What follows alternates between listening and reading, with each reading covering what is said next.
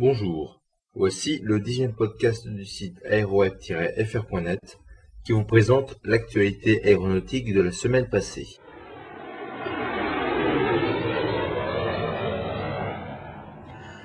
Débutons d'abord ce podcast avec deux crashs nigériens en moins d'une semaine. Le premier a eu lieu dimanche 29 octobre où un Boeing 737-200 de la compagnie ADC s'est écrasé juste après le décollage. Avec 104 personnes à bord, seuls 8 ont survécu à l'accident. Le deuxième a eu samedi dernier à l'aéroport de Port Harcourt où un DC-9 s'est écrasé faisant 103 morts sur les 110 personnes embarquées. Les premiers éléments de l'enquête appuyés par les témoignages révèlent que l'appareil en provenance d'Abuja était sous un fort orage lors de sa finale et aurait été touché par la foudre en plein vol entraînant une explosion de son carburant. Cette semaine noire pour le Nigeria a été accentuée par la mort du sultan de Sokoto, Muhammadu Mashido, qui était la plus haute autorité musulmane du pays, ainsi que celle de son fils, présents tous les deux dans le Boeing 737 écrasé. Depuis le début de l'année, trois accidents ont eu lieu dans ce pays, faisant aux alentours de 212 morts. Conséquence de ces crashs, le ministre nigérien du transport aérien a été muté à la culture.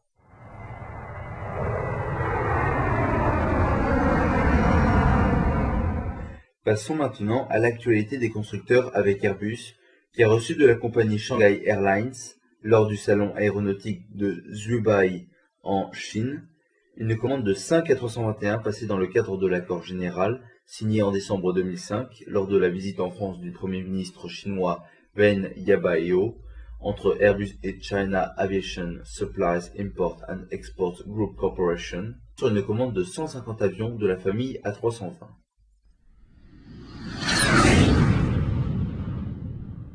Traversons l'océan Atlantique avec Boeing, qui a livré le premier des 30 Boeing 737-800 à la salle, qui est la Singapore Aircraft Leasing Enterprise.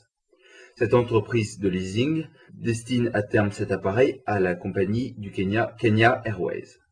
Il a livré également un autre appareil similaire pour la première fois à Burak Air, une compagnie libanaise qui en a commandé trois. Enfin, le premier Boeing 777-200ER e pour Extended Range a été livré à la compagnie Thai Airways qui en attend cinq autres. Enfin, pour conclure l'actualité des constructeurs, Embraer a reçu de la part de Virgin Blue, la compagnie australienne, une commande de 14 e-jets, dont 3 Embraer 170 et 11 Embraer 190, avec émission d'options. C'est la première fois que le constructeur brésilien reçoit une commande d'une compagnie australienne.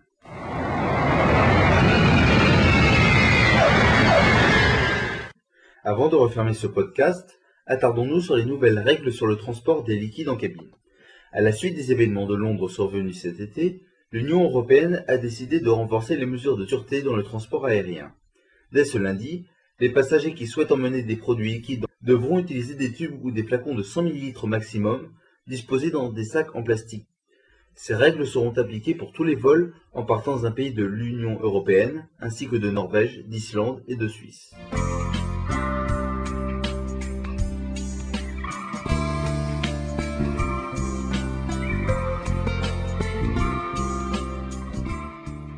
C'est la fin de ce podcast. Merci de nous avoir suivis et de nous être fidèles à ce rendez-vous.